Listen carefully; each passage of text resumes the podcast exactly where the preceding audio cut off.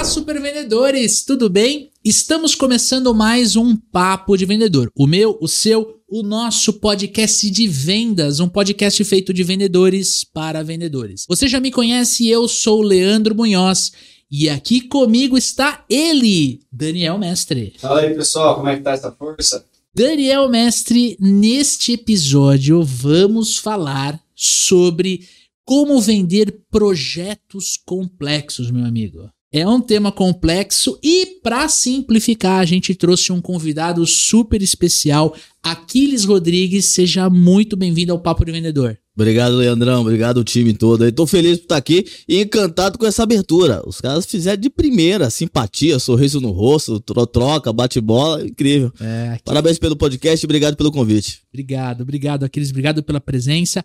E cara, eu queria que abrir um espaço para você aqui para você contar rapidamente quem é o Aquiles Rodrigues, né? E, cara, por que que você entende de vendas de projetos complexos, cara? Bacana. Primeiro, explicar quem é o Aquiles rapidamente é, é estranho, é difícil. Mas, cara, eu sou vendedor de pai, mãe, parteira desde muito sempre vendendo. Então, sempre quando. A, a, grande, a, grande, a grande dificuldade quando você chega no hotel e tem aquela ficha que, tem, que pede profissão. Qual a tua profissão? Você fica, porra, o que, que eu coloco aqui como profissão? Eu sempre coloquei vendedor. Porque eu sempre me eu entendi também. vendedor em qualquer instância, mesmo estando em outros projetos. Sim, sim. É sim. mesmo tocando área logística. Eu sou um gestor de negócio, estou algum, alguns bons anos gerindo empresas, enfim mas não nunca perdi esse viés de vendedor, sempre entendendo que vendas é o coração, o pulmão, o cérebro, aquilo que oxigena o negócio. Inclusive eu tinha um professor de empreendedorismo lá quando eu ainda estava no ensino médio, ele dizia o seguinte, né, que só, só existe duas, duas funções numa empresa. Só existe dois cargos numa empresa: aquele que vende e o que ajuda a vender. Olha aí. E aí ele dizia, cara, vende de manhã, entrega à tarde. Da importância de você ter uma venda bem, bem, bem sucedida e uma entrega como marketing dessa venda. Então, delivery, a gente vai falar um pouco sobre isso. E o que me legitima de falar de vendas complexas, eu estou no negócio B2B, consultivo, ticket alto, cauda longa, há, há muito tempo. Inclusive, nós nos conhecemos nessa, nessa mecânica, nesse, nesse uhum. segmento. Então, eu vendo projetos complexos aí há pelo menos 10 anos e aí eu tive que me virar nos 30 para entender esse cenário, esse, esse mundo B2B que é super complexo como a venda. E aí aprendi a vender projetos de cauda longa. E a gente explica já que porra é cauda longa. Não sei se pode falar, porra. Pode. Pode. Eu sou o único que não fala aqui. Vocês fiquem à vontade aqui. Gente, ó, eu acho legal contextualizar como é que eu conheci essa figura aqui, né? É, na época da agência da Eagle X, eu estava é, é, vendendo projetos de marketing digital, projetos de performance. E aí vem a, a uma solicitação de uma empresa chamada Mob, Mob. Né, trabalha com torres de controle de logística, né?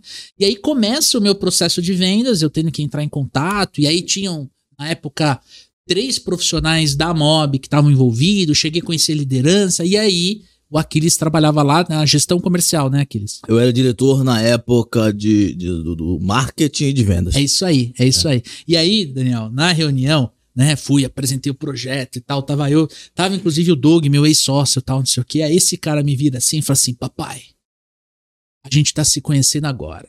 Você tem que me chamar para jantar antes de querer pensar em casar comigo, cara. E eu olhei e falei assim: meu, esse cara é muito gente boa, né? Não podia transparecer, tava ali todo sério, todo, né? Era call, reunião online e tal. E aí o, Doug, cara, ficou assim, tipo, meu, que que, que esse cara, coisa estranha, tal, não sei o quê. Mas eu entendi. Eu falei assim, cara, você não pode vender um projeto complexo na mesma velocidade, né? Que você vende, de repente, você faz uma venda mais simples, né, Aquiles? Não se vende.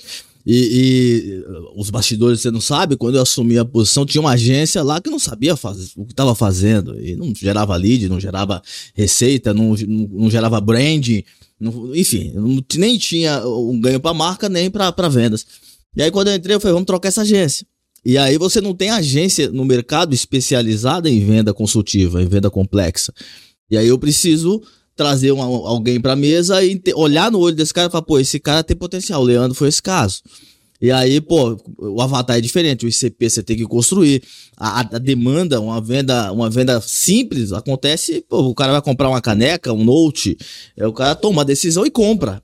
Uma venda complexa leva em média seis meses para acontecer. Estamos falando de uma venda, no caso da época da Mob, uma venda de, de um milhão de reais.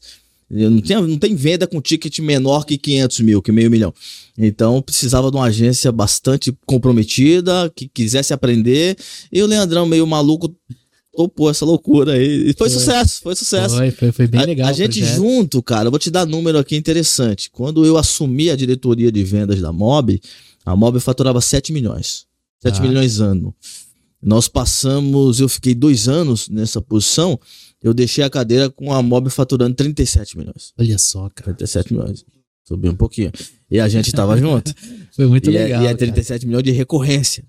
Né? De, o famoso MRR. MRR, exatamente. Entendeu? Então foi, foi sucesso É a parceria. Isso aí, é isso aí. E olha só, né? Antes da gente começar esse papo, que você já percebeu que vai ser de alto nível. Eu preciso reforçar pra você que esse podcast é trazido pra você pelos super vendedores e pela RD Station. E eu quero convidar você, virou o ano 2024, janeirão. Eu quero convidar você para conhecer o programa de aceleração de super vendedores. É isso aí, treinamento onde eu e o Leandrão aqui vamos passar 15 semanas com um grupo aí de vendedores que querem entender mais sobre processo comercial, sobre técnicas de vendas e sobre os comportamentos corretos para melhorar os seus resultados. Exatamente. Muita interação online ao vivo, a gente troca muita experiência, é uma jornada de 15 semanas e uma jornada que eu quero aproveitar com você. Eu e o Dani a gente vai te ensinar a construir o seu processo de vendas, né? Te trazer técnicas de vendas para você acelerar a tomada de decisão do seu cliente e ajustar comportamento, ajustar o teu mindset para você aplicar essas técnicas em cada etapa do seu processo comercial. Agora, se você é o dono da empresa, o gestor, tem ali uma equipe de 15, 20, 30 vendedores ou mais, como é que faz, Daniel Mestre? Tem um link aqui embaixo para você conversar com a nossa equipe sobre treinamentos em company. Aí nós dos super vendedores vamos fazer um treinamento customizado e entregar especificamente para sua empresa. E treinamento customizado quer dizer que ele pode ser mais para a parte do início do funil, prospecção, abordagem, pode ser um treinamento de fechamento negociação, contorno de objeção, pode ser um treinamento de venda consultiva, pode ser online ao vivo, pode ser online, aliás, presencial em formato workshop, enfim. É um projeto que a gente vai desenhar com você. Tem link na descrição. E todo vendedor, todo super vendedor, toda super vendedora usa o que, Daniel Mestre? CRM, E qual é o melhor CRM do Brasil? RD Station CRM. Aproveite para usar o RD Station CRM, tem link na descrição, tem o plano gratuito e esse ano eles estão lançando um design novo, ficou lindo. Eu participei ali dos testes iniciais, está simplificando a utilização do CRM para que você tenha ainda mais tempo com o seu cliente para fazer aquilo que você brilha para o seu dia a dia, que é o quê? Vender. Então é isso. Conheça o RD Station CRM, tem um link aqui na descrição deste podcast. Agora sim, Aquiles, eu quero começar esse primeiro bloco aqui. Quero trazer uma pergunta para você, para a gente contextualizar. Cara, na sua visão, o que torna um projeto complexo? Um projeto complexo, ele, ele se configura complexo pelo tamanho dessa venda do ponto de vista financeiro. Tá. Ticket alto, alto ticket, quantidade de pessoas envolvidas na mesa, tempo de implementação desse projeto. Toda vez que é, é que é que cada segmento vai de- de- definir o que é um alto ticket, né? Hum. 30 mil reais, Tem do segmento que é segmento, muito. que é muito. é. No meu negócio, hoje eu estou no negócio de software, mas você quando impl- implanta um software, você implanta também um projeto. Você soluciona uma dor do cliente. Então eu tenho projetos que vão na casa de 200 mil, eu tenho um projeto de meio milhão, eu tenho um projeto de 3 milhões de reais para implementar isso, isso, isso mensal, muitas vezes. Então, quando você tem um projeto, uma venda complexa, você tem muitos stakeholders na mesa. É, ninguém, é isso, e justamente é isso que, que define o que é uma venda complexa de uma venda simples, o que separa uma venda complexa de uma venda simples. Se o cara vai comprar essa caneca, ele às vezes não precisa perguntar nem para a esposa se, se pode gastar grana, né? Aham, Se Um Note assim, ele vai falar, pô, vou comprar um Apple bonitão igual desse, esse Leandro aí, que deve custar aí uma bagatela de uns 15 mil. Minimamente, é um, é um próprio do que eu tô vendo aqui, né? O É- cara conhece, hein, Dani? e, e aí você precisa minimamente, se você é casado, você fala, amor, vou comprar. Então você tem ali um stakeholder Posso parcelar? Posso parcelar, a decisão é mais rápida. E aí você não precisa perguntar para muita gente. Mas quando você faz parte de uma empresa B2B, de um negócio, Aham. eu gosto sempre de dizer, inclusive pro meu time, né? Quando meu time fala isso, pô, pô, vender B2B é difícil, porque falta a pessoalidade. Eu falei, negativo, não é difícil. Ah, o que o B2B é só uma agremiação de CPF. É, eu, quando eu vou vender para Nestlé, não existe o senhor Nestlé. O que existe é um CPF lá atrás que representa a Nestlé. E aí, na venda complexa, você tem alguns CPFs. Você tem o cara que vai usar o produto, geralmente é esse cara que tem a dor. No meu negócio, que eu estou em software de logística e mobilidade com a NSTech no momento que eu gravo esse podcast. O cara que adquire nosso produto, ele quer resolver um problema de mobilidade, de tempos e movimentos, de gestão, de saber onde está a frota, de quanto custa a sua conta frete, de ter todo o domínio ali do seu ecossistema logístico. Tá. Então esse cara tem uma dor. Tem uma dor, ele quer, provavelmente a- a- os principais problemas dele é ele tá trabalhando até tarde, ele não consegue responder, ele tem que eh, tirar um milhão de planilha para entender o que aconteceu, quanto que ele gastou, etc e tal. Então esse cara tem uma dor. Só que ele muitas vezes não é o decisor. O decisor é um CEO, é um outro diretor executivo, que, que esse cara responde. Então tem esse cara na mesa, tem o CFO, que muitas vezes com um investimento de meio milhão, de um milhão de reais, isso sendo pago por mês ou mesmo num custo anual, esse cara precisa participar dessa venda, precisa dar uma canetada. Tem o time de TI, estamos falando de software, Uhum. né? Não é o caso de se eu estivesse implementando lá um deck, uma plataforma, seria um engenheiro ambiental, etc. Mas no meu negócio tem um cara TI. Enfim, então eu, quando eu faço uma venda, é uma venda de, de alto ticket, com muita gente envolvida na mesa. E aí, eh, vários decisores e com algumas customizações. Então, o que a gente vende não é um produto de prateleira. Hum. O produto ele tá ali 80% pronto, mas quando vai ser adaptado para a realidade do meu cliente, eu preciso customizar esses 20%, integrar com o ERP que ele tem lá, seja um, é, um SAP ou TOTOS, que são os mais famosos do mercado, eu preciso integrar com o ecossistema fornecedor desse cara. Então existe uma customização. É, dado essas informações, vocês começam a perceber a complexidade que é esse projeto e por isso ele se arrasta, muitas vezes em média, por seis meses para realizar a venda. É, por que, que dá uma média de seis meses? Eu tenho clientes que eu consigo fazer uma venda em um mês e meio, dois. Esse cara tem uma dor latente. Ele já cons- tá mais no fundo do funil? já tá mais no fundo do funil, já, já chega sabendo o que quer, o que precisa, já vem indicado por um outro, já conhece um outro case. E eu tenho aquele cara que chega desavisado, só com a dor, fala, cara, eu tô muito fudido, sem visão, o dinheiro saindo pelo ralo, não sei como resolver. E ele precisa ser evangelizado, passar por todas as etapas do funil, entender. Às vezes essa venda demora um ano. Então, assim, é, pra, gente, pra gente pensar numa venda complexa, a gente tá falando de alto ticket, do teu segmento específico, né? Do segmento que o amigo ouvinte está inserido. Você tem múltiplos stakeholders, múltiplos tomadores de decisão, né? E o terceiro elemento seria é, um prazo de. um prazo mais longo de tomada de decisão. E a necessidade de customização desse produto que você tá, desse projeto que você está implementando. Tá, então eu, eu, tá. eu imagino que você tem que engajar muito o teu o, o, o, o teu cliente dentro do teu processo de vendas, assim como você precisa entender o processo de compras dele para a, a decisão ser tomada simultaneamente, né? o teu ponto, ele é. Você citou uma coisa que é fundamental. E- e- acho que na venda como um todo, mas especialmente na venda complexa, não existe, não existe processo de venda. O que existe é processo de compra. Hum. É, quando eu estou vendendo, eu preciso entender qual que é o processo de compra do meu cliente. O bom vendedor faz isso. Tá. A gente pode falar um pouco. Eu, eu acredito que o grande diferencial de uma venda, seja consultiva ou, ou simples, mas especialmente a consultiva, é o vendedor. É o grande diferencial. O produto hoje é customizável, todo mundo se copia, tá na prateleira, enfim, agora o vendedor é o grande diferencial. Quando um bom vendedor, ele entende que eh, pro- processo de venda, cara, você pode ter o seu ali, é uma metodologia, eu faço assim, etc.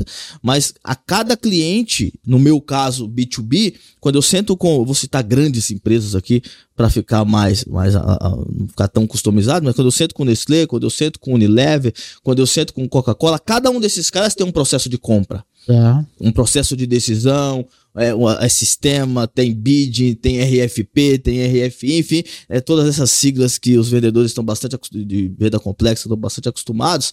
Então você precisa adaptar a tua realidade para o processo de compra do cliente. O meu processo de venda se adapta, eh, se adequa ao processo de compra. Como é que aquele cara compra? Como é que aquele cara fala? Qual a linguagem? Qual o sistema que ele usa? Como é que ele gosta de discriminar? É planilha aberta? Não é planilha aberta? Como é que desenha um projeto? Enfim, então você citou um negócio que é fundamental. Legal. E aí, ah, o título do nosso episódio, né, é como vender projetos complexos, né? E uma das coisas que a gente estava discutindo aqui, né? O que, que é um projeto complexo versus uma venda complexa, na tua visão? Boa. A venda complexa a gente já delimitou. Né? Alto ticket, muitos stakeholders na mesa, necessidade de customização e tempo de fechamento dessa venda. E um projeto complexo ele se assemelha. É um projeto que muda a estrutura de uma empresa. Toda vez que uma empresa tem que causar uma grande transformação, é, existe um, um problema cultural no meu negócio. Quando eu vou implementar, por exemplo, uma torre de controle, torre de controle é só um conceito que é suportado por tecnologia. Então, quando eu vou fazer uma, uma implementação de um novo software, eu vou transformar todo o ecossistema daquele negócio. Significa dizer que nessa empresa, lá, vamos pegar o exemplo que nós estamos aqui, digamos que nós que estamos nessa sala, você que está nos ouvindo aqui só está vendo três pessoas, mas nós temos aqui seis pessoas nessa sala. É. Perfeito? E aí, assim, quando você causa uma transformação longa, você tira a gente da zona de conforto. né? Ah, No Brasil nem tanto, mas na Guatemala as pessoas são, são resistentes à mudança, são teimosas, às vezes jogam contra. né? No Brasil o pessoal é mais coerente, mas na Guatemala a gente tem essas coisas. Então, uma- um projeto complexo, além de ter um alto, um alto, uma alta, alta curva de desembolso, o cara tem Tá. que tirar muita grana do bolso. O maior desafio está nas pessoas. Ele tem que tirar as pessoas da zona do conforto e dizer pra pessoa: ó, você tomou tua água nessa caneca bonita, inclusive essa caneca bonita. Eu ganhei uma no final É aqui. sua, essa aí é Porra, sua. tu- você também depois de pedir ao vivo assim, não É tem internacional, mano.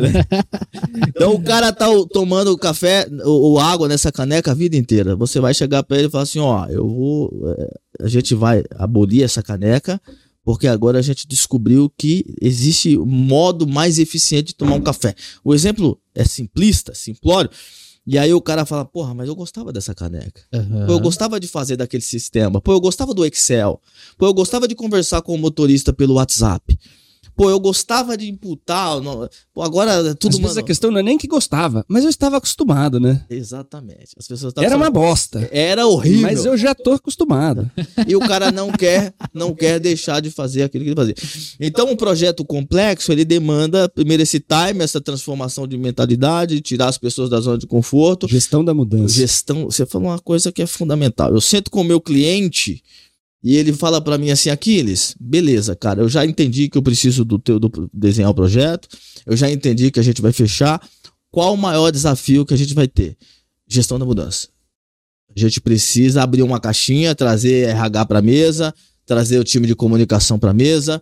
A gente precisa criar uma linha de recursos para fazer camiseta, igual essas camisetas bonitas de vocês aí, para dar brinde, fazer caneca, para quê? Para trazer as pessoas para o projeto, porque é um projeto demorado, caro, longo e transformacional, para que as pessoas entendam para onde nós estamos indo.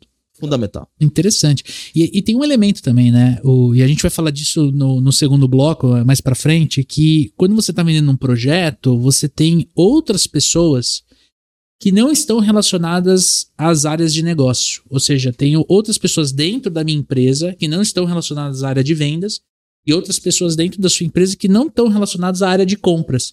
Não, pô, eu vou, eu vou vender um projeto né, de criar uma ponte. Eu preciso envolver o meu engenheiro com o engenheiro do, do, do meu cliente, eles têm que se conversar e. Quer dizer, é, o nível de complexidade não é só comercial, ela é técnica comercial. É, Às vezes vai entrar engenheiro, às vezes vai entrar UTI, às vezes vai entrar né, um monte de gente É. que não tá preocupado em saber se a relação comercial vai dar certo, né? Eu quero que os, os meus interesses sejam defendidos, o, o outro tá tentando defender, de repente, uma parte de budget, pô, mas não pode ficar tão caro assim a ponte, não, mas a ponte aqui para nós, para funcionar, precisa ser assim, assim, assado. A galera fica brigando, dificultando a história do comercial, né, Aquiles? E ve- eh, se, se tinha alguém aqui, a pergunta de vocês é excelente. Porque se tem alguém aqui ouvindo falar, pô, o que, que tem a ver venda complexa, alto ticket, dificuldade, gestão da mudança? Eu, eu quero vender. Uhum. É, se algum vendedor desavisado tá aqui olhando e pensando assim, pô, o grande diferencial nessa, nessa venda, para fazer essa venda acontecer, tá no vendedor. Certo. Porque é o vendedor que tem que estar na mesa contingenciando essas relações. Então, quando, como o Leandro bem citou, e o Daniel com- com- com- complementou, você tem ali uma série de stakeholders. né? Então, quando eu, eu sento na mesa, pô, eu falo com o diretor, o CEO, o executivo de logística. Esse cara tem que pedir a benção para o CFO, que tem que pedir a benção para o cara de TI ou para o engenheiro, que tem que colocar as- a- a- os caras que faz a ponte para conversar. Quem intermedia toda essa relação é o vendedor. Uhum. Então, primeiro, primeiro quando eu disse para vocês, né, o grande diferencial de uma, de uma- na venda consultiva é o vendedor. Primeiro, para que o cara chegue e escolha o Aquiles na NS Tech e não o, Zé das Couves lá, o, o João da Totos ou o cara de outro concorrente que eu tenho, ele tem que olhar para mim e é óbvio que eu tenho que ter uma reputação de mercado. Se, se esse cara veio indicado melhor, a venda acelera um tanto quanto mais. Se alguém falou bem de mim, mas eu tenho que minimamente ter uma reputação de mercado. Então, fundamental o vendedor trabalhar branding, né, ter reputação, é, tá bem nas redes sociais. LinkedIn virou uma plataforma fundamental para a criação dessa reputação, desse branding, etc. e Tal. E no B2B, é, o LinkedIn, não sei se vocês sabem, a- a- atingiu um bilhão de usuários, só no Brasil 70 milhões. Caraca, bicho. Então, cara, tem muito dinheiro na mesa e pouca gente olhando. Então, numa venda consultiva, todo CEO, CFO, CTO e esse monte de O que tem de sigla de empresa tá lá. Então, fundamental o cara ter reputação, porque quando o cliente senta com você e você vai costurar essas relações, é, você precisa ser esse mago, esse maestro que contingencia reuniões. Enquanto numa venda simples eu vendo em uma, duas reuniões, numa venda complexa, de projeto complexo, eu tenho- às vezes eu tenho que fazer seis, sete, oito reuniões. Eu tenho que casar, eu tenho que fazer, mostrar um case, eu tenho que fazer um benchmark, eu tenho que trazer os caras para uma visita. E aí eu tenho que marcar essa reunião, esse approach. Então esse vendedor ele tem que ser um maestro. E, e note uma coisa, né? Enquanto eu sou maestro, eu eu tô vendendo. Eu tenho que vender que eu tenho que bater meta. Uhum. Ah, é claro que diferente de uma, de uma venda simples, onde o cara, se eu vendo aqui 30 caixas de caneca, eu bato a minha cota. Numa venda complexa, quando eu faço uma venda bem feita no mês, eu já bato a cota. Ou existem, ve- Vai fazer três vendas no ano. Existe- já é o suficiente. existem vendas complexas que o vendedor fica sem, sem fazer uma venda o ano inteiro. Só que quando ele faz, ele troca salva de casa. Dois anos. É, salva dois anos da empresa, né? Salva dois anos. Então o cara, ele- ele- não, não por isso, ele tem que deixar, ele não pode deixar de fazer o planejamento dele. É, então se o cara vende uma venda, no meu caso, eu olho para o meu, meu pipeline e falo, pô, preciso converter um cliente por mês. É difícil você converter, a depender do tamanho da empresa, a minha, na minha empresa que eu tô, eu consigo converter 10 clientes por mês. Mas eu tenho uma- eu olho o caso da Mob, vamos pegar o exemplo lá atrás quando eu conheci o Leandrão.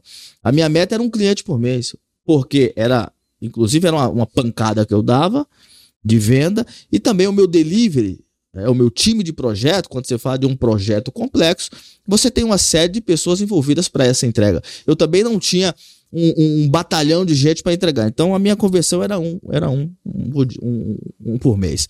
Para você ter uma conversão de um por mês, é, é- é- é- não é aula, né? Mas é funil básico, né? É, eu, eu, eu queria puxar um gancho, assim, na- você vai entrar no funil, que era justamente isso, assim, na tua visão, Aquiles, quais são as principais etapas desse funil de, de vendas, desse processo de vendas? Perfeito. Boa, boa colocação, boa pergunta que ajuda a construir o, o pensamento. É, o cara, geralmente, na venda complexa, você tem possibilidade de ter uma taxa de conversão melhor. Mas vamos pegar o, o- o normal, a média de mercado. Quanto que é a taxa de mercado? 10%. É a média de mercado, a média boa. O cara que tem uma média excelente aí, ele tem 20%. Significa dizer que o cara precisa tomar nove nãos para conseguir um sim certo? A cada 10 clientes que eu trago para a mesa, eu tenho uma conversão. Então é fundamental o pipeline cheio. É, o grande segredo de- da venda, no geral, é prospecção. É, e eu não vou entrar no viés de como faz prospecção. Se eu, tenho, eu adoro o inbound, né, o marketing inbound, da geração de conteúdo, eu falo isso pro meu time. É, eu, quando eu quero encher meu pipeline, eu vou lá no LinkedIn e encho ele rapidamente de, de leads qualificados. Mas por quê? Porque eu tenho uma reputação no LinkedIn. Não tem um dia que eu não faça um post. Não tem um, um final de semana que eu não escreva um artigo longo. Não tem uma semana que eu não pu- pu- publique lá dois, três vídeos focado em minha área. Então hoje lá, devo ter lá umas 40 mil conexões no LinkedIn. No meu nicho, que é vendas no segmento logístico, o Aquiles é, é conhecido. Então existe uma reputação. Lembra da reputação do vendedor? Boa. Então é fundamental a prospecção, é a prospecção de lead qualificado. Quando esse lead vem numa prospecção inbound, ele chega muito mais fácil, de, ele já sabe o que quer, te conhece, você tem reputação, ele sabe onde você trabalha, etc. e Tal. E essa prospecção pode vir também fria, cold call, por anúncio, enfim. Se o cara levantou a mão, é, não vamos entrar nesse viés. Mas fundamentalmente, eu, eu preciso ter um pipeline bastante cheio, a depender de quantas conversões eu quero fazer. E nesse meio de funil, é fundamental na venda complexa que você tenha um sistema educacional na tua empresa. Se você Olha. é vendedor e você não evangeliza o mercado, eu gosto muito do- do- desse te- termo, é, eu preciso evangelizar. Quando o Leandro abriu aqui contando a nossa história, ele chega sem saber o que eu fazia. Por que, que é torre de controle? Toda empresa hoje quer uma torre de controle e 100% delas não faz ideia do que é uma torre de controle. O que ela quer, na verdade, é melhorar o nível de serviço do cliente dela e, com isso, esse nível de serviço esteja dentro do custo de servir. O que ela quer é, é encantar o cliente e não estourar o orçamento. Para isso, ela quer uma torre de controle. Então, ela não faz ideia do que é uma torre de controle, quais etapas vão, quais sistemas ela tem que adquirir. É papel do vendedor ou da empresa que faz uma venda complexa, seja no meu segmento de software logístico, seja no segmento de, de pontes, né, para construir pontes, para construir decks, plataformas, é preciso evangelizar. Uma empresa que, primeiro que o CEO, o CFO, os diretores executivos que não estão nas redes sociais, estão perdendo um puta nicho. Hoje tá todo mundo na rede social, E usando de forma estratégica. né? usando de forma estratégica. Pega aí, cara, a- a- a- o pessoal da Magazine Luiza, o pessoal da CIMED, É. tudo que é grande CEO tá lá fazendo, fazendo uh, posicionamento de marca, evangelizando, falando sobre o que faz, estratégia Atração de talento. atração de talentos lindamente. Então, é, essa, esse braço educacional hoje não é mais uma, uma, uma escolha, é uma necessidade. Uhum. Na venda complexa, eu estou todos os dias, nós da Inestec estamos todos os dias explicando o que é software, o que é torre de controle, o que é torre de controle para gestão de risco, para safety, para logística. Então, fundamental, quando você, nesse, nesse meio de funil, quando você educa o teu cliente, quando você, inclusive, corrobora para educar o mercado, você tem a possibilidade de ter taxas de conversões um pouco maior no final. Então, é, basicamente, a gente teria uma primeira etapa ali de, de prospecção, né, de você colocar uma, é, uma, uma, uma lista de potenciais clientes para você iniciar a prospecção. Aí vai vir a abordagem, para você começar a tua abordagem. Aí você é, vai ter múltiplos é, é, tomadores de decisão, você vai ter múltiplas portas de entrada dentro de uma empresa. Né? Aí depois da abordagem, você leva ele ali para um, pra um, pra uma call, para uma reunião ali de levantamento de necessidades, mas pelo que eu estou entendendo, da- do levantamento de necessidades para frente, corre em paralelo o processo educacional, a forma como eu mostro para ele, direta ou indiretamente, como a minha solução ajuda a empresa dele a alcançar a meta dele. Seria isso. O processo consultivo. É, a venda complexa é uma venda consultiva. O, depois que, o- que o vendedor senta, o vendedor ele é consultivo. E ser consultivo é adotar uma metodologia. Eu vou citar a SPIN, porque para o meu produto. Faz todo sentido. Faz todo sentido. Não tem outra, cara. Inclusive, eu abri uma caixinha no Instagram anteontem, alguém perguntou: a metodologia SPIN morreu? Eu falei, você tá maluco, cara? O Neil Heckman escreveu isso aí tem 30 anos. É. E não existe outra possibilidade de você sentar com o cliente de uma venda complexa e você não utilizar o SPIN, cara, situação, problema, implicação, necessidade, fazer o seu roteirinho de casa. Então, sim, aí, e aí tá o diferencial do vendedor. Você encontrar onde que existe aqueles 20% que precisa ser customizado, né? E entender dentro de cada um dos stakeholders aonde eu consigo agregar valor para cada um deles. Para não ter um no meio ali que vai dificultar a minha a vida, né? venda tem que ser consultiva. A- e- e toda venda de alto ticket, ela tem que ser consultiva. E ser consultiva é entender a dor do cara. É, é é a fa- famosa frase do Ford, que disse lá que se, se, se ele perguntasse aos clientes dele o que eles queriam na época, eles pediriam cavalos mais rápidos. Ele vai lá e dá um carro. Então, quando eu sento com o meu cliente, eu tenho que ser consultivo. Eu tenho que entender qual a dor desse cara, o que ele quer a ponto de chegar em dado momento da venda, e aconteceu comigo, é, eu, é, eu falar pro cara, cara, meu produto não te atende. Porque o cara realmente, ele muitas vezes não sabe o que quer. Ele tem uma dor e ele tá atirando para encontrar a melhor solução. E hoje você entra, você coloca no Google, assim, pô, visibilidade pro meu veículo. Você vai aparecer uma porrada de tecnologia. Você não tendo um bom direcionamento, você marca uma reunião com um cara aqui, aqui, você marca três reuniões. Se você não tomar cuidado, o vendedor te empurra uma tecnologia que não vai resolver teu problema. Ela não é integrável com o teu ecossistema existente. Ela não resolve o teu problema. Eu, tava, eu fiz uma reunião com um cliente, é, um cliente de uma grande empresa, e eu tive três reuniões com ele. Três reuniões que demandaram, estamos falando de reuniões que, que, que passam duas semanas, ficamos um mês e meio, quase dois meses conversando. No final, ele falou: Cara, tua tecnologia é fantástica porque eu tenho um amigo que usa. Eu, eu quero adquirir. Eu falei para ele assim, cara, é, minha tecnologia não é para você. Ela não vai te atender. Com dor no coração, porque a, o vendedor já começa a fazer conta da, da, da comissão, da comissão, né? é. Ele fala, porra, vou perder essa comissão. Eu falei, cara, é, é meu produto não é para você. O meu produto não te atende.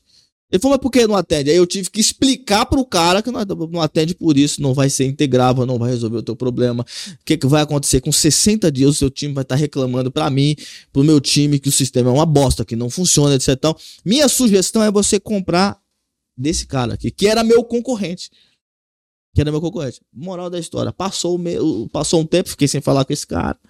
É, lá na... ele fez uma aquisição de outra empresa, de modo que agora o RP que ele tinha permitia integrar com o meu sistema. Ele voltou para a mesa e falou, e aí, numa, numa conversa, ele falou: Aquiles, voltei, acho que agora dá pra gente conversar. Eu falei, mas agora dá para conversar, você já tá com o pessoal que eu indiquei lá? Ele falou: não, não comprei dos caras. Eu conversei com os caras seis meses, olha o que é consultivo.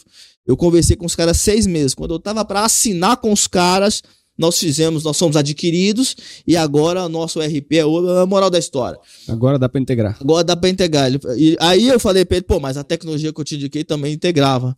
Ele falou só que tinha um problema, né? A, a, o fato de você ter me falado a verdade lá, eu falei pro meu diretor, que você estava na mesa aqui, eu falei, cara, esse cara é de confiança. Viabilizou para você a credibilidade para fechar agora. O cara volta. O cara volta. Então, ser consultivo é pegar na mão do cara, ajudar o cara a tomar a decisão para que ele chegue no final. Exemplo da, da empresa antiga que eu estava. Eu tive três clientes que isso, isso inclusive emociona, né?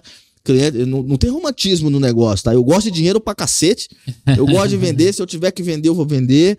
Né? Se eu tiver que prometer um pouco mais, é pra, né? Pô, aqui ele está dizendo então que o vendedor ele tem que falar sempre a verdade. Não, o vendedor deixa uns 20% de margem para correr atrás ali, né? Ele vende. Chuta a bola e vamos atrás. É, dá, dá o tiro e depois corre atrás da bala. Eu também sou a favor disso. Mas eu três clientes que agora me encontraram e eu falei, pô, mas você não tá lá na empresa antiga que eu vendi para você? Aí o cara olhar para mim e falar assim, cara, eu não comprei a empresa. Eu comprei de você. Você não saiu de lá? Então vem me atender aqui. Você não tem o mesmo produto?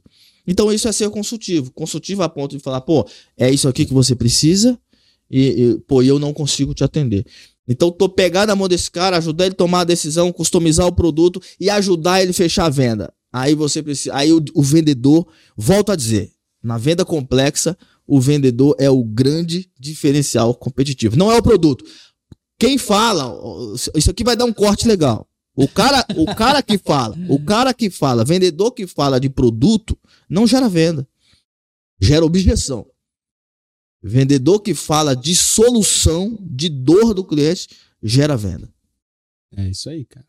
E assim, voltando no que você estava falando ali, né, de, da importância do vendedor no processo consultivo e lá naquela história da gestão da mudança. Né?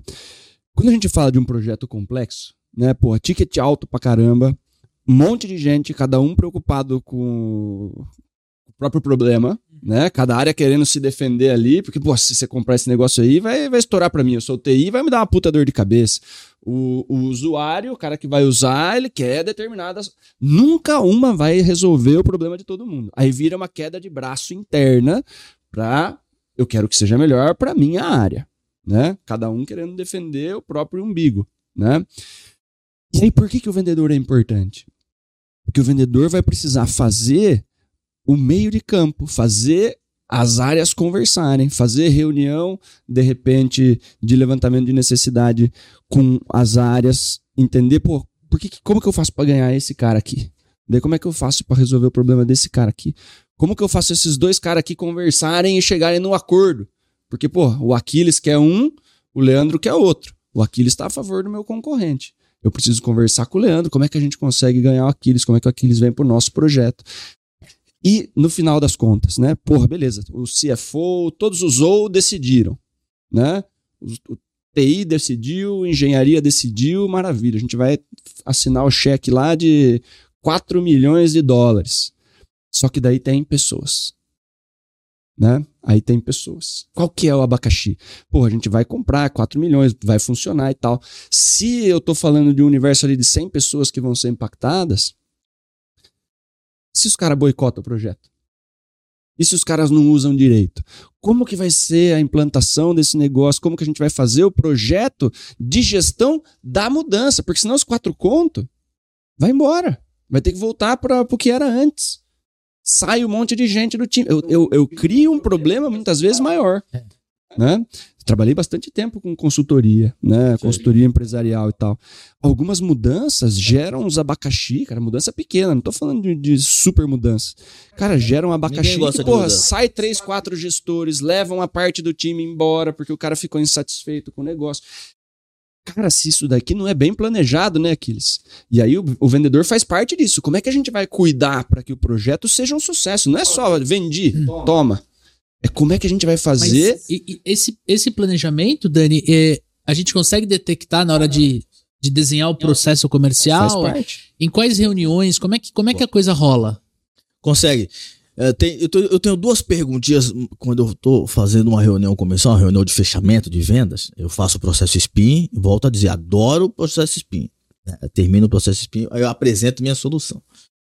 Aí eu sempre eu, faço duas perguntas que me mostram se eu vou vender para aquele cara, se ele tá pronto para comprar o meu produto, se o meu produto é para aquele, e depois eu sofro outras duas na linha que você falou. Então eu falo pro cara, eu termino a apresentação, eu pergunto pro cara, é de 0 a 10, qual a, a urgência de você solucionar essa dor que a gente acabou de levantar aqui? Porra, se o cara falou 9, 10, porra, estourou. Aí eu entro com a outra pergunta que é matadora. Aí eu pergunto pra ele, bacana. Então, se dinheiro não fosse o problema, o que eu acabei de apresentar pra você aqui, você entende que soluciona a dor que você tem? Ele vai, se ele responde, soluciona, pô, estourou. A questão agora é Dois só negociação. Uhum. Dois sim, só negociação. Aí eu começo, aí na venda complexa, não sou eu, eu começo a ter essas perguntas que você sinalizou.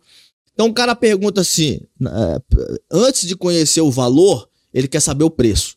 Né? E tem vendedor distraído que fala de preço antes de falar do valor que ele entrega, da dor que ele resolve. Então é muito comum o cara sentar comigo e falar assim: quanto custa para implementar uma torre de controle? Né? E a segunda pergunta: qual a principal dificuldade que a gente vai ter na implementação dessa torre de controle? Que aí entra no que o Dani tava falando. Aí entra entra gestão da mudança. Pessoas, boicote, detratores. E, Então, e eu não posso mentir. Esse é o grande segredo do, do vendedor. Eu não posso falar 100% a verdade pra esse cara, eu vou explicar por quê, mas também não posso mentir. Então eu, eu falo pra ele, pra mim, quando ele quer saber o preço, eu falo, cara, o, o teu projeto vai custar, a depender do tamanho da empresa que eu tô falando, de 200 mil a 10 milhões de reais. Aí o cara fala, porra, mas é um range muito aberto. Falei, porque a nossa venda é consultiva, é complexa. Eu não posso dizer quanto vai custar sem primeiro conhecer a tua infraestrutura, o que, que você tem dentro de casa, de sistema, integração, eh, máquina, estrutura. Preciso entender. Eu preciso entender quanto de equipe você tem. Né? Meu produto, e qualquer produto, tá? Ele é pautado em tecnologia, processo e pessoas. Eu preciso entender a maturidade para tecnologia, eu preciso entender a maturidade dos processos e preciso entender a quantidade e maturidade das pessoas que você tem também para que eu consiga te traçar um preço. Aí esse cara entende que a gente tem outras conversas, tem diagnóstico, tem um business case, tem um, tem um, é um projeto. O cara, quando compra, sen- senhores, um, um produto de alto ticket, ele, ele não, ele não tá em- comprando um produto, ele tá comprando um business case. Então, o vendedor que vende alto ticket, É uma das peças ali, né? ele tem que antecipar. Então, quando eu vou falar pro cara, eu não falo de, de dor do cara, eu falo de ROI, eu falo de payback. Fala, cara, na- no meu processo investigativo, SPIN, eu pergunto pra ele, quanto que é a tua conta frete? Quanto você gasta contra frete? A depender da empresa, cara, gasta um bilhão por ano. Pô, quantos caminhões você tem? A tua frota é própria, é terceira? Nesse mapeamento, olha, o, eu, eu, eu falo isso com o meu time. Eu tenho que estar, eu, eu tenho a obrigação de saber fazer um business case de papel de pão. Fala, cara, tá me dizendo que você gasta um bilhão, sua frota é terceirizada, pô, você tem, você tem 10 por 15% de oportunidade na mesa. Eu tô falando que eu vou reduzir custo com o meu processo de 150 milhões para você. Minimamente. Esse 150, ah, aí eu vou falar pô, teu investimento comigo vai ser 30% disso, é payback em três meses. Então é papel do vendedor ter primeiro esse macete, tá preparado, tá pronto. É, vendedor tem que estudar, vendedor tem que ler, vendedor tem que se preparar. Aquela era de vendedor lobo solitário na venda consultiva não funciona. É. Pô, eu sou o, o pica, resolvo. Não, a gente trabalha em equipe. Eu tenho bastidor, tenho gente no WhatsApp fazendo conta pra mim, entendendo, porque quando a gente tá em equipe, a gente consegue sair do outro lado com mais facilidade. Aí essa é a pergunta que eu faço. Aí quando ele me pergunta assim, qual o maior problema que a gente vai ter? Ou, ou melhor, em quanto tempo a gente vai implementar? Eu falo pro cara, cara, meu produto eu implemento em até 60 dias. Mas a gestão da mudança e da cultura demora quanto Às tempo? vezes ele demora nove meses. Aí eu É. tenho que explicar pra ele. Eu falei, "Se- até 60 dias, se o teu time de TI estiver disponível, o teu time de gestão de mudança estiver disponível, a gente tiver Os acesso aos gestores tiver relatórios, comprado o com a gestor ideia. tiver comprado a ideia, blá, blá, blá, blá. aí ele fala, porra, mas não, e nunca estão. Esse que é o problema. né? Aí eu volto pro cara e falo assim, ó, então, minha sugestão, aí tem aquelas perguntas que o cara não gosta. você tem- e o vendedor tem que fazer essa pergunta, né? Uhum. É, eu- Porque senão depois ele fala, não, mas você prometeu que ia ter o Sacou? resultado. E a, a culpa não tá em você. eu tenho que olhar restante, pro cara e falar né? assim, é você que toma a decisão? Sozinho? Hum. Ah, Ou, ou pra, pra- pra dourar a pílula, eu tenho que olhar pro cara e falar assim, ó, além de você, Quem tem mais alguém que toma a decisão, que assina o cheque, aí fala, porra, então é legal trazer o cara de TI pra mesa. Porque esse cara, não, é fundamental, você precisa de um sócio. Aí eu começo a mostrar pro cara que ele precisa de um sócio em TI, que ele precisa de um sócio em finanças. Sozinho ele Sozinho não, ele não vai ganhar essa guerra. Na próxima reunião eu tô mais amparado. Então perceba a- a- o que o vendedor É uma construção, cara. o vendedor tem que ser estratégico, cara. O vendedor, uma vender um milhão é legal, a comissão é maneira. É, o cara vai ganhar dinheiro, mas não é simples. O cara precisa ser estratégico, inteligente, tem que estar pronto, tem que entender de neurociência, gatilhos mentais e por aí. vai. E é uma habilidade política, né? Quase de lobista ali, de ganhando um por um da mesa. É um né? lobista. Um vendedor de venda consultiva ele é um lobista. Eu tava essa semana com, a- com, a, com, a- com uma pessoa na- na- em casa, eu falei, ó, preciso fazer uma ligação. Era nove da noite. Eu tava ligando pro diretor de uma, de uma usina que fica em Minas Gerais.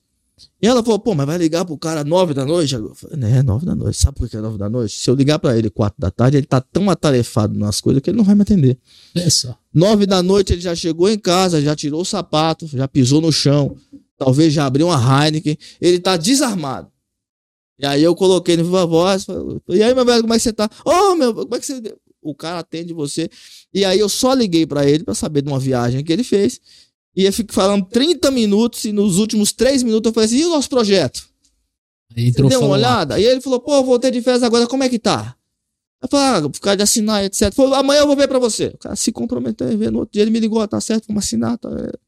Então é um lobista. O vendedor consultivo, ele é um lobista. Porque são muitos tomadores de decisão. Você não, você não, não tem como você trabalhar com todos É. numa reunião só, né? Não tem.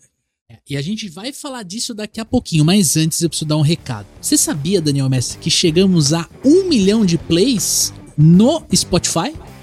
Olha que maravilha, né, cara? Exato. Um milhão de obrigados pra todos vocês que acompanham a gente, né, cara? Exatamente. E ó, sem contar que são 45 mil ouvintes que já assinaram o nosso podcast aqui, acompanham a gente semanalmente no Spotify. No YouTube a gente tá começando também engatinhando, a gente vai, né, botar esse cabelo aqui em risco de novo aqui. Não esquecemos, a gente vai chegar lá. E a gente quer, de fato, pedir uma ajuda pra vocês, pra gente transformar o podcast cada vez mais num episódio, num programa que faça sentido pra você que tá aí do outro lado, a gente precisa te ouvir.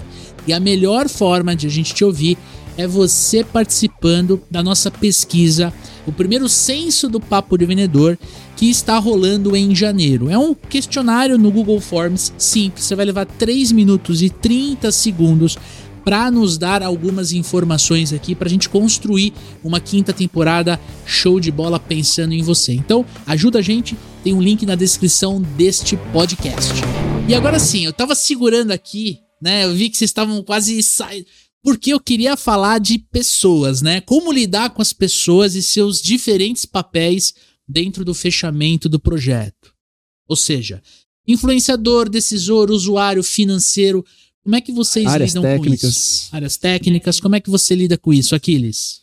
O primeiro que a venda é consultiva. Então, volto a dizer, tem que ser consultivo. E ser consultivo é entender ah, cada nuance de cada usuário, de cada stakeholder na mesa. Então, o cara precisa fazer o dever de casa.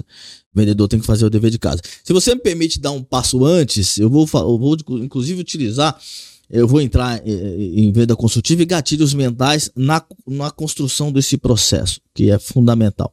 E gatilhos mentais não numa perspectiva pejorativa, tá? É, O vendedor já, já é meio pejorativo, né? inclusive. E é por isso que eu falo com meu time isso aí. É, é, E é, e é verdade mesmo. Você vai, a mãe, quando vai pedir um emprego pro, pro, pro filho, ela chega pro dono da empresa e fala assim: você tem uma vaguinha pro meu filho aí? Aí pode ser até vendedor. Porque ela, ela entende-se que é um, não é um cargo que a mãe sonha porque é pejorativo. É, eu, eu não sei se você sabe, mas o nosso podcast chama Papo de Vendedor justamente por causa disso. Pra quebrar esse estigma. Porque eu e o Dani, né, a gente escuta isso desde quando a gente era pivete. Tipo, eu tinha sete anos, a minha filha tá, vai fazer sete anos agora em março. Ai, lá vem o Leandro com esse papo de vendedor. É uma coisa que eu escuto, né? O nome do episódio, o nome do podcast veio de forma tão natural. e a porque eu gente falei, devia ter orgulho disso. É. é, o meu irmão é médico. Ele, se eu chamar, ele falou, puta papo de médico, ele não vai, ele não vai olhar para esse sentido pejorativo. Eu falei, tudo bem, eu sou médico, Eu sou médico. amigo engenheiro, de, é, é, advogado, entende? Então, fica aí o, Eu, o- eu falo isso pro meu time. eu falo, curiosidade. Cara, vendedor é a elite que tem no mercado de profissional. Reunião de vendas. Quer ver, me- quer ver me deixar puto? Puto. Reunião de vendas, eu entro com o meu time, ou, ou com o time do meu, da onde eu tô trabalhando, o cara entra falando assim, pô, primeiro, é um prazer estar aqui com vocês, falando pro cliente, né? É um prazer, uma honra, a gente se sente privilegiado, obrigado por essa oportunidade de estar na mesa. Realmente pra gente é uma oportunidade ímpar. Porra, entra se rastejando, cara. Quando o cara entra se rastejando assim, o cara entende que o cliente que ele tá, que tá do outro lado é ultramente superior a ele e ele tá estão em níveis diferentes. Não. Eu É falo de meu igual para igual. igual para igual. Na verdade, esse cara precisa de você muito mais do que precisa dele. Porque a Inclusive, gente é especialista, né? em 10 minutos de conversa, se esse cara não for teu ICP, não for o teu cliente ideal, se o SDR falhou, você tem que demitir esse cara em 10 minutos e falar, cara, realmente é, eu não tenho a, a- a solução para tua dor, etc, etc. Então a gente precisa quebrar esse estigma de que o, o cara tá fazendo um favor pra gente. Não, a gente tá fazendo um favor para aquele cara. É, eu ouvi outro dia algum lugar que o vendedor precisa ter mesmo, né? Precisa ter amor ao próximo. Se o cara não tá pronto para comprar de mim, próximo. Eu preciso É receber- bíblico, né, Daniel? É bíblico, Amor é bíblico. é bíblico. Eu preciso, se a taxa de conversão é 10%, eu tenho que tomar 9 não para ter um sim. Eu não posso perder tempo. O meu tempo. Onde é que eu ouvi isso? De Jesus Cristo. De né? Jesus Cristo.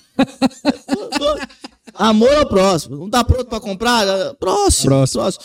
Então o vendedor primeiro precisa ter autoestima. Legal. Acho que autoestima, autoconfiança, É autorrespeito é fundamental para o vendedor.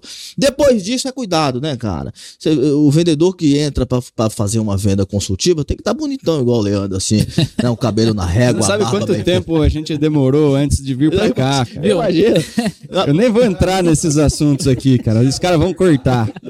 Os É, caras eu- vão cortar. É, eu trabalho de perto com o editor justamente por causa disso. Pra É cuidar pra- isso aqui responder a provocação do Leandrão. Leandrão, e, e, e nessa venda complexa é assim, cara. Você precisa ser consultivo.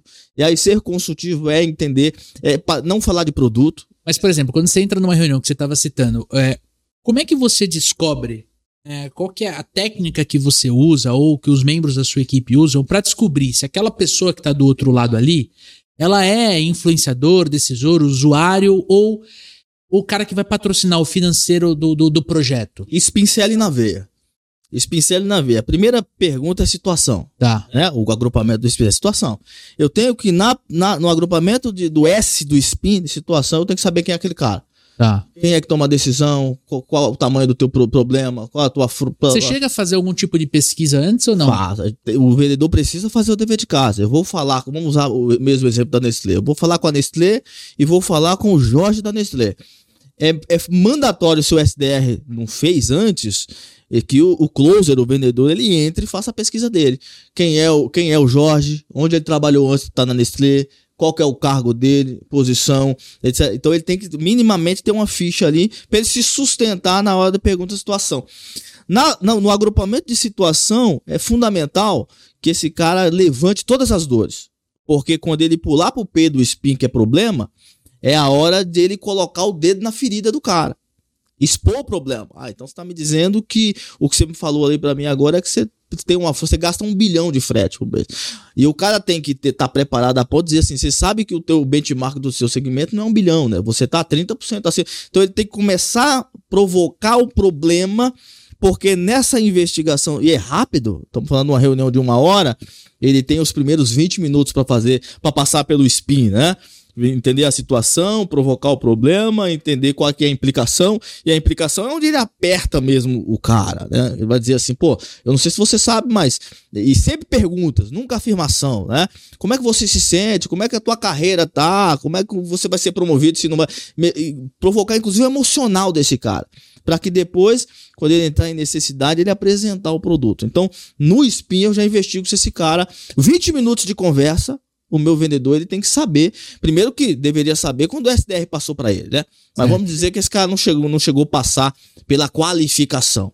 Então, o processo consultivo tem que ser quali- qualificado. Esse cliente é para mim, não é meu ICP. O cara que tá na mesa, ele é o tomador de decisão. Porque se eu for falar numa venda consultiva com todo respeito ao, ao- ao- não vou citar cargo não, ao tático, eu tenho que falar no estratégico. Se eu falar no estratégico, a minha conversão é maior. Então, mas eu imagino que você personaliza a- a- o teu pitch, né? Pra quem tá no operacional versus tático versus estratégico, você tem que adaptar o teu pitch, né? E talvez o, o cara que tá no tático, às vezes, ele quer parecer que tá no Que estratégico. tá no estratégico. E aí, como é que a gente pega esse. esse é, puto, o Daniel tá se apresentando, mas não é ele que tem o. o- eu não gosto desse termo, poder da caneta, mas. É, Mas é ele uma muito- verdade. Mas ele é muito utilizado. né? Então, pô.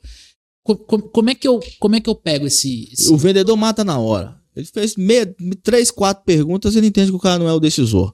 Porque o cara não consegue avançar. Outra coisa que o vendedor precisa. ou ele não tem todas as informações, né? E, e aí o cara precisa trazer pra mesa. Então terminou uma reunião. Cara, a reunião efetiva de vendas é 30, 40 minutos. Esse negócio a gente. Mas com ou sem o quebra-gelo? O com o quebra-gelo. Com, com, com, com o quebra-gelo. É, Inclusive, você entra, reunião sem quebra-gelo é maluquice, né? é maluquice. É maluquice. Mas durante, mas durante a É pandemia. gelado demais, né? Não, Precisa mas- quebrar o gelo um pouquinho. Mas durante a pandemia, só online, porque o small talk era, era, mais diferente, Era, é, era uma é, dificuldade. A gente, compartilhando com o amigo ouvinte aqui, a gente tá experimentando isso agora, gravando presencialmente aqui. E, pô, é muito legal o antes e o depois da gravação, o bate-papo. Quebra totalmente o gelo. Porque as- no online, pô, a gente, quatro temporadas gravando online, a gente entrava, a gente, né, tentava ter um pouquinho desse momento, mas ele era mais difícil, porque, pô, você me conhece, mas você não conhece o Dani. Daí, o Dani tinha que fazer algumas perguntas pra você, pra você ficar mais à vontade. No presencial é muito mais fácil, Quebra né? mais. Mas durante a pandemia era normal, o cara ligava assim, dependendo o nível do cliente, o cara ligar, ou ele nem abria a câmera, né? Nossa. Ele falou assim: meu nome é Leandro, sou diretor de operações, pode começar. Pode começar. Você fala, caralho, como é que eu vou começar alguma coisa se Começar o o cara já dá quê, essa? né? E sem comer. abrir a câmera. é, fica impessoal pra caramba. Não é? Eu tenho, uma, eu tenho uma história legal, eu vou dar nome pra, pra, pra fort- fortalecer. Eu vendi, eu vendi pra Danone, a torre de controle da Danone foi eu que vendi. Pandemia. O gerente da época, Diego Gripa, hoje ele tá em outra empresa, amigo, virou um amigo pessoal. E eu sou o rei do quebra-gelo. Inclusive É, eu falo. papai. É, ô papai. Se o, cara, se o cara é careca, eu sacaneio. Eu falo, pô, a gente que é careca nesse frio sofre pra caramba, né? Onde é que você tá? Porra, tá frio aí, tá chuva. Então você sempre começa a pegar pontos de contato pra quebrar. A mente primitiva entende que você é, É um igual. é inimigo, cara. Mamãe ensinou, nunca confie em estranho. Tá aqui, tá aqui dentro. Se você não quebrar o gelo, você vai ser um estranho pra aquele cara.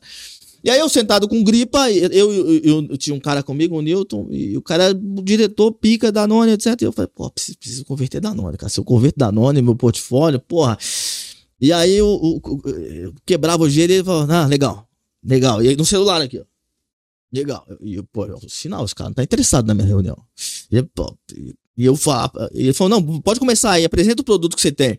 Falei, pô, Gripa, antes de apresentar, deixa eu entender um pouco a tua situação, o que, que vocês fazem, qual, é- qual é a dor, deixa eu entender a, a- tua logística é inbound, é outbound, onde é que você gerencia. Ah, eu gerencio a logística inbound, aqui é a operação aqui de Guarulhos, 150 carros, a gente faz 30 mil viagens por mês, blá, blá, blá. É, pode- apresenta aí o, o- o- o- produto que você tem. Pô, beleza, tá bom.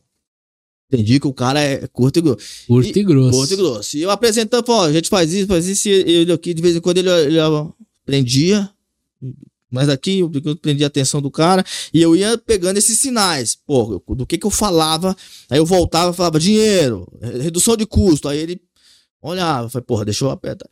Moral da história, cara, um cara que eu fiz duas reuniões, ele me contratou. Caraca, bicho. Seco, seco. Um cara que você sai da reunião assim, você fala, cara, que cara filho da puta, cara. O cara te apertava, cara, mas e, e seco. Cara, mas assim, vocês fazem isso mesmo, cara? Porque onde é que tá o case de vocês? Então o cara era só pragmático. Pragmático. Quando eu entendi o pragmatismo do cara, eu falei assim, Diego Gripa, que hoje é meu amigo, falei, cara, eu reduzo 30% do teu custo e eu tenho X operação Y, operação Y e eu quero que você visite. Era pandemia, ele falou, porra, mas não estamos saindo na pandemia. Eu falei, cara, operação logística, pô, a logística não para. Ele visitou na pandemia, ele fez uma visita, na segunda reunião, terceira reunião, ele falou, beleza, onde é que eu assino? Assinou o cheque, tomou a decisão, tinha o dinheiro e budget.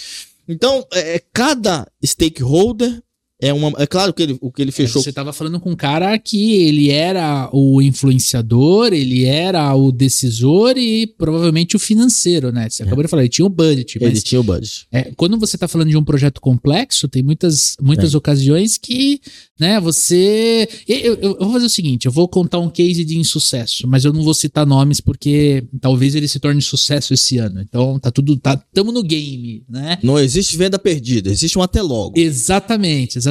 A gente fez a reunião com um cliente de, de, de grande porte, né? E a gente tinha uma demanda muito específica passada por um parceiro. Ele virou e falou assim: Cara, eu preciso que a equipe comercial dessa empresa seja treinada para usar o CRM. E aí a gente entrou, é, a gente conversou com um, um- um gestor da área. Ele tinha uma equipe ali de 100, 120 vendedores. E aí, durante a conversa, ele gostou muito de mim, do Daniel e tal. Se, cara, a gente engajou, apresentou uma proposta, não era bem o que, o que ele queria, daí a gente reformulou, apresentou a proposta e falou assim: putz, é isso aí, do caralho, animal, gostei. O tema o budget tá dentro do. Lembra? Eu falei assim, Dani, pô, tamo 90% fechado, né? Aí ele virou e falou assim, cara, mas eu preciso apresentar isso pra, pra uma pessoa que é uma das diretoras dessa empresa e tudo mais, né? E beleza, faz parte, ainda complexa, stakeholder também. Na hora que entrou, nessa reunião que a gente tinha que apresentar a proposta e apresentar o valor do investimento, a gente fez isso, só que ela falou assim: ah, mas a gente deveria contabilizar nesse projeto mais X, Y e Z. Aumentou o escopo em cima da apresentação. E aí virou um novo levantamento de necessidades e o projeto escalou de um tipo, vamos envolver o CEO, não sei o Tem quê. que apresentar tudo de novo. Aí É, mudou tudo. Mudou tudo. mudou tudo. E aí, no final, eu ainda tentei puxar, né? Falei assim: olha, mas e se a gente fizer faseado? A gente faz esse projeto que já agradou, que tá dentro do budget, e aí depois a gente faz uma segunda fase e tal. E aí ela falou assim: não. Se for pra fazer, tem que ser completo. E aí o completo nunca chegou, porque na verdade o que ela estava fazendo era colocando um, ela não estava interessada da mesma forma que o nosso contato estava interessado em fazer aquilo, né? Que era o usuário, muito provavelmente. É, e aí quando terminou a call, eu virei pro Dani e falei assim, cara, provavelmente a gente perdeu o projeto nesse momento aqui, porque, cara, é, ampliou e a coisa ficou meia... é, mudou muito de figura e a gente não conseguiu controlar, né, Dani?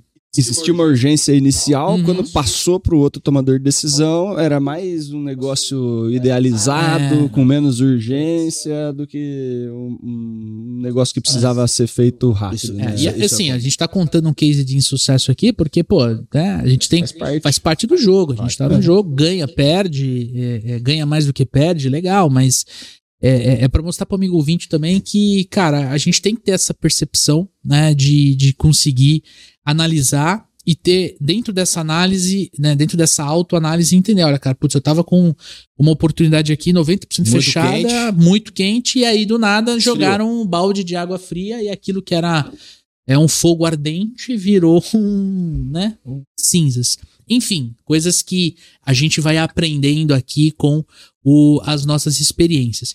E aí, Cris, pra gente já partir pro final aqui, eu queria trazer né, a nossa, nossa última pergunta aqui. Queria perguntar pra você, cara, pra gente fazer um. Como se fosse um resumão. Eu tô adorando esse episódio aqui, tô aprendendo demais. Eu queria te questionar. Na tua visão, depois eu quero a visão do Dani, eu vou trazer a minha também. Quais são as principais técnicas de vendas para vender projetos complexos? Tá bom. Ah, é- é- é- eu vou tomar cuidado para dizer o seguinte: eu gosto de técnica de vendas, tá? Eu não quero tecer uma crítica, não. É que eu tenho visto na internet a galera toda falando sobre técnica de venda. Como é que eu quebro a objeção? Como é que eu contorno? Como é... Isso é fundamental. Especialmente em uma venda mais simples. Isso é fundamental. É, técnicas de vendas numa venda complexa, de cauda longa, de high ticket, é, é ser consultivo. Eu não quero ser redundante aqui, mas é ser consultivo. A gente vive em uma era onde eu não posso nem mais ter foco no cliente. O vendedor precisa ter o foco do cliente. Uhum. Eu preciso sentar na cadeira do cliente, calçar o sapato do cliente para tomar a decisão. Mas não existe ingenuidade aí, tá? Então tem que ser consultivo. E, e aí as, as técnicas que eu uso, aí nesse processo consultivo, eu, eu, eu uso SPIN, como eu já disse a vocês o tempo todo, para identificar, para ser consultivo, para entender a complexidade desse cara, e no, na condução gatilhos mentais o tempo todo. Então, no- eu- uma coisa na venda complexa, cara, você precisa de aprovação so- so- social. Tá. Você precisa de cases. Venda complexa. Sem case, você tem dificuldade de vender. Então, primeira regra, quem são os seus clientes? Eu já sei que o meu cliente vai perguntar qual que é o meu case. Então, por que, que eu já não levo na minha apresentação quem são meus principais clientes? Ou mais importante ainda, por que, que eu já não alinho comum no meu negócio eu alinhar com empresas como Danone, como Vibra, como Suzano, como Clabin, que são meus clientes, quando é que, é- que eu posso levar um outro cliente para visitar o produto que eles têm implementado e que é benchmark de mercado. Então, aprovação social. É, taxa, aí- gatilhos como, como urgência, enfim, você consegue utilizar toda essa dinâmica. E fundamentalmente um vendedor, um bom vendedor de venda complexa, ele precisa no caminho, essa proposta que vocês sinalizaram que vocês perderam, é um exemplo. né? Pô, se eu faço venda, negociação, monto proposta há anos, o especialista sou eu. É, eu não posso deixar, é é loucura de um vendedor deixar que um cliente que acabou de sentar na mesa agora com ele conduza a reunião. Não pode conduzir. O especialista sou eu. Uhum. Eu tenho que conduzir a reunião e quando o cliente me pede uma proposta, eu tenho que entregar a pro- não a proposta que ele me pediu, mas a proposta que ele precisa.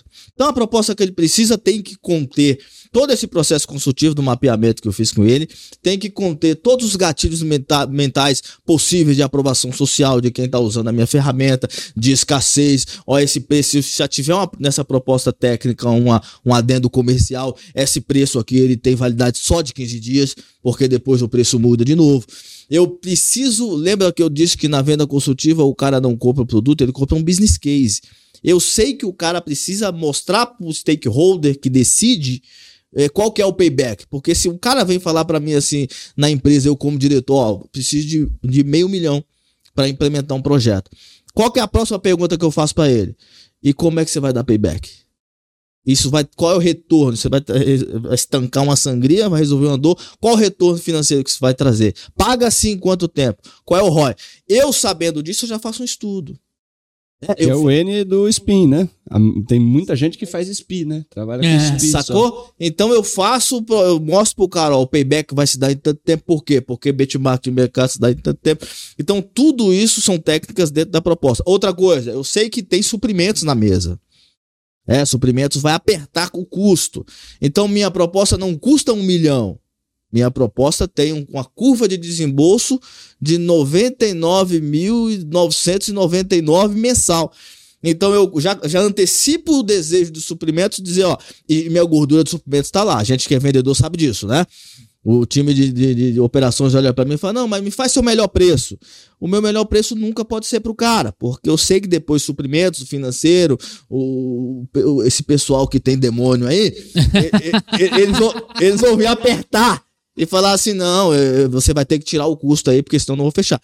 Então é, fundamental eu construir todo esse roteiro para que eu possa facilitar a vida Entender o processo de compra do outro lado, O né? cara tem que pegar a minha Uhum. proposta e ele tem que olhar. É, isso é uma luta com o meu time, tá? Tô dizendo que a gente faz isso. Eu pego umas propostas lá e falo, cara, eu peguei essa proposta aqui e não entendi porra nenhuma. Isso aqui tá horrível. Aí o cara fala, mas o que, que você não entendeu? Nada, filho. Você tem que montar uma proposta, ajudar o cara a tomar a decisão. Contar o storytelling do cara, a curva de desembolso vai ser aqui, você vai pagar, vamos implementar em tanto tempo, vai precisar de tantas pessoas, do teu lado, você deve, então utilizou essa mecânica na venda consultiva, sucesso. Que legal. E você, Dani, quais seriam as técnicas aí de projetos complexos, cara? Cara, eu, eu, eu vou por outro caminho, que ele deu Sim. bastante coisa, né? É, cara, habilidade política, né? De entender pontos e perspectivas de cada um dos papéis. Uhum. Né? Então, o que, que eu preciso fazer com cada uma daquelas pessoas? E aí é uma habilidade interpessoal. Uhum. né? De você. Porque é, é fácil você, quando a gente fala de venda mais, menos complexa, né? Ainda consultiva, mas menos complexa, de quando você vai vender um a um. Né? Pô, entendi a dor desse cara, né? E tá tudo certo. Quando você tá falando com um grupo, né? As pessoas têm nem sempre a dor de um é a dor do outro, né? Então, porra, para resolver a dor do, do, do usuário, né, vai custar caro. E aí vai doer no cara do financeiro. O cara do financeiro, o que resolve a dor dele é a solução mais barata. O usuário que se vire com, com a solução mais barata, né? Então, entender, né, conseguir, e daí tem muito vendedor consultivo que foca no CEO, que foca nos cargos mais altos ali, porque de repente é o cara que vai decidir. Deixa é o influenciador descoberto, deixa o, o usuário descoberto. E aí, o, se o CEO, né, o concorrente só ficou ali no CEO e tal, trabalhando o, o processo decisório daquele cara. Mas se ele é um cara empático e ouve os outros, ele não fecha comigo.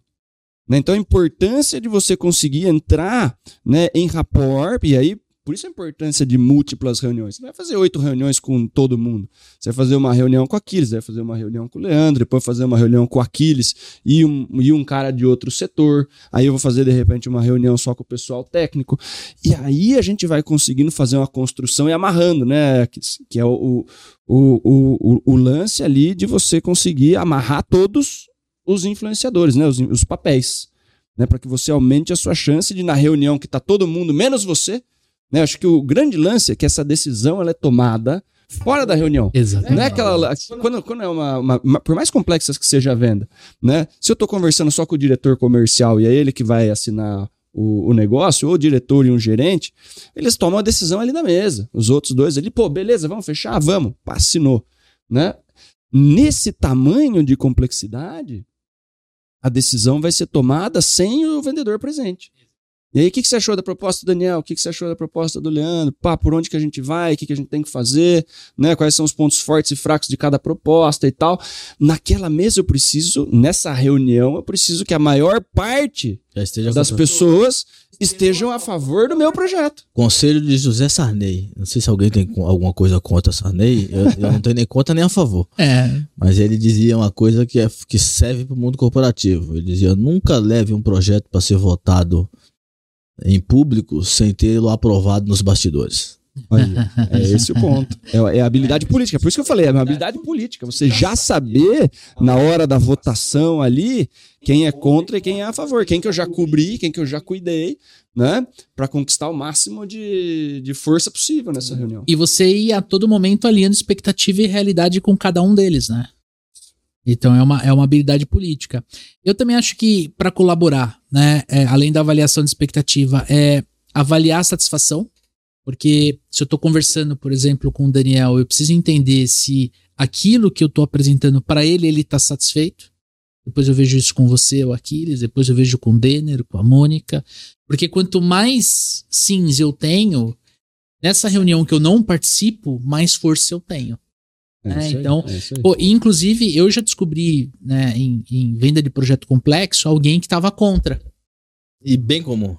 E por que que tava contra? Porque às vezes ele tava. é, é, é, ele queria um outro fornecedor, porque, sei lá, ele. Sabe quando a gente vai fazer Era reunião parceiro do cara. e o cara já escuta o podcast? É, é. Né? Isso é um. o- Já o- ganhou. mas, mas, cara, teve ocasião em que a gente perdeu, por quê? Porque o tomador de decisão não escutava o papo de vendedor. Então ele.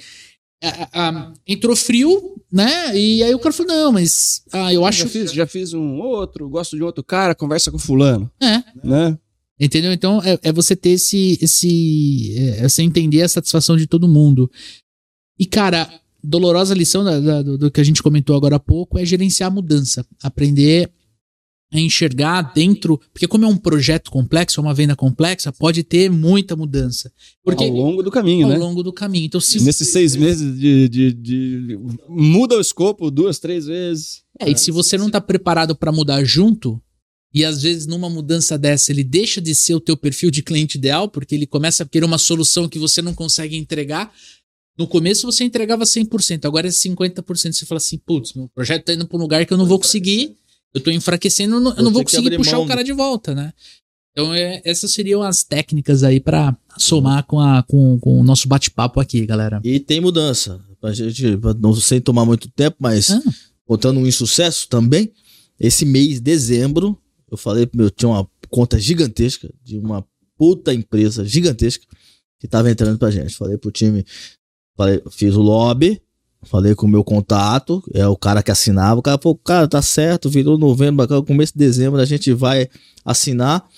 Aí ele me liga e fala assim, ó, falamos com o, o vice-presidente e o cara pediu pra tirar o pé que ele quer fazer uma POC. Explica para a audiência o que, que é uma POC. Uma POC é uma prova de conceito. O cara quer uma degustação do meu produto. Eu não gosto de POC porque POC traz uma conotação de gratuito. Aí eu olho pra ele e falo assim: vamos fazer um MVP. Que é um mínimo produto viável. É uma POC diferente, só que paga. Mas por que que isso é ruim? Por que que isso foi ruim? Não é que eu não vou fechar com o meu cliente, mas eu criei uma expectativa com todo o time. Então, uma baita, um baita projeto foda. E aí o que eu falei pro meu contato lá foi, pô, você tá me dizendo então com a empresa do seu tamanho, fazendo uma POC, eu vou levar 30 dias pra fazer essa POC, eu levo mais 15 pra apresentar, eu vou assinar com você daqui dois meses. Então um projeto que já tinha se arrastado por oito meses, vai se arrastar ainda por mais três meses. Sendo otimista. Um custo, vai aumentar um custo violentamente equipe- sem uma garantia de fechar. Eu tenho uma equipe envolvida, etc. Aí eu falei pro cara, vou, vou te cobrar uma POC. Uma, uma POC não vai ser barata. Ele falou, tudo bem. Mas o meu vice-presidente quer a POC. Então você tem essas mudanças na venda complexa que acontece no meio do caminho. E por que o cara pede uma POC? Porque ele vai investir 3 milhões de reais no ano comigo. E aí ele, que eu fiz presidente, falou, cara, é muita grana pra colocar no lugar só. Eu quero... Eu, eu, Eu não quero cego. Eu não quero cego. ver antes. eu quero testar, quero experimentar. Eu, é, é igual você casar com a moça, aí você fala assim, eu quero um test drive. é o que ele tá falando pra mim. É, Eu quero fazer um test drive, papai. Não vou de grado, vou lá no escuro. Eu quero saber como é. Então, É isso às aí. vezes acontece. É isso aí. E para você que está acompanhando esse episódio aqui no nosso canal do YouTube, quais são as técnicas de vendas que você usa para vender projeto complexo? Mas e você que está ouvindo no Spotify, como é que ele faz, Daniel? Tem uma caixinha de perguntas aqui no Spotify para você interagir com a gente hum, com perguntas sobre esse conteúdo. Exatamente. Aí escreve lá quais são as técnicas que você usa aí pra gente interagir. E Daniel Mestre, quem tá no YouTube, o que, que ele tem que fazer para acompanhar o Papo de Vendedor? Seguir o nosso canal, curtir esse vídeo aqui e compartilhar esse conteúdo com seus coleguinhas. Exatamente. E se você está ouvindo esse episódio no Spotify, você pode clicar no nome Papo de Vendedor, arrastar lá para cima e assinar o nosso programa, assinar ele gratuitamente. E do lado de assinar, você tem ali, você pode dar uma nota pra gente. Daniel Mestre, quantas estrelinhas este episódio aqui merece? Todos os episódios da quinta temporada vão merecer quantas estrelas, Leandro? Cinco. Essa Sugestivo. temporada ficou fácil É demais. sugestivo. Lá, cinco estrelinhas para ajudar o Spotify e entregar para mais profissionais de vendas o nosso programa aqui, certo? É isso aí. Aquiles, muito, muito, muito obrigado pela sua participação. Foi incrível. O tempo voou ali, eu tava de olho no cronômetro. Falei, meu, daria para ficar mais tempo ainda conversando sobre isso. E eu queria abrir o espaço para você poder compartilhar aí as suas redes sociais. Vai estar aqui no link da descrição, mas como é que o amigo ouvinte, amigo ouvinte pode se conectar com você? Legal. Primeiro, obrigado pelo bate-papo aqui. Pô, eu já ouço o papo de vendedor há algum tempo, consumindo aí o conteúdo, copiando, modelando. É modelando, né? Modelando, É modelando é modelando. chique. Modelando é É chique. chique. Você- É. Todo mundo copia e fala, não, tô modelando para crescimento. Bom, eu tô nas redes sociais, com meu, meu nome é escrito estranhamente com CH, então é Achilles Rodrigues. É A-C-H-I-L-E-S. Tô no LinkedIn com o Achilles Rodrigues, Instagram, tô lá todo dia. Até Orkut, aí se você procurar, você vai me encontrar com o Achilles Rodrigues, escrito com CH. Obrigadão. Imagina, muito obrigado. E é isso aí, Daniel Mestre. Essa semana aqui tem Zip novo no ar, quinta-feira, 7 horas da manhã. Um episódio especial aqui. Nós vamos falar sobre um tema que eu, é segredo. Não vou nem falar aqui, não vou dar spoiler, mas é uma venda complexa, tá? É um projeto complexo, mas é B2C, não é B2B, que é o tema que a gente conversou aqui. Um aluno do programa de aceleração vai estar comigo, a gente vai trocar essa ideia. Então já sabe, se inscreve para ter acesso exclusivo a esse conteúdo. Tamo junto? Isso aí. Forte abraço, boas vendas e sucesso!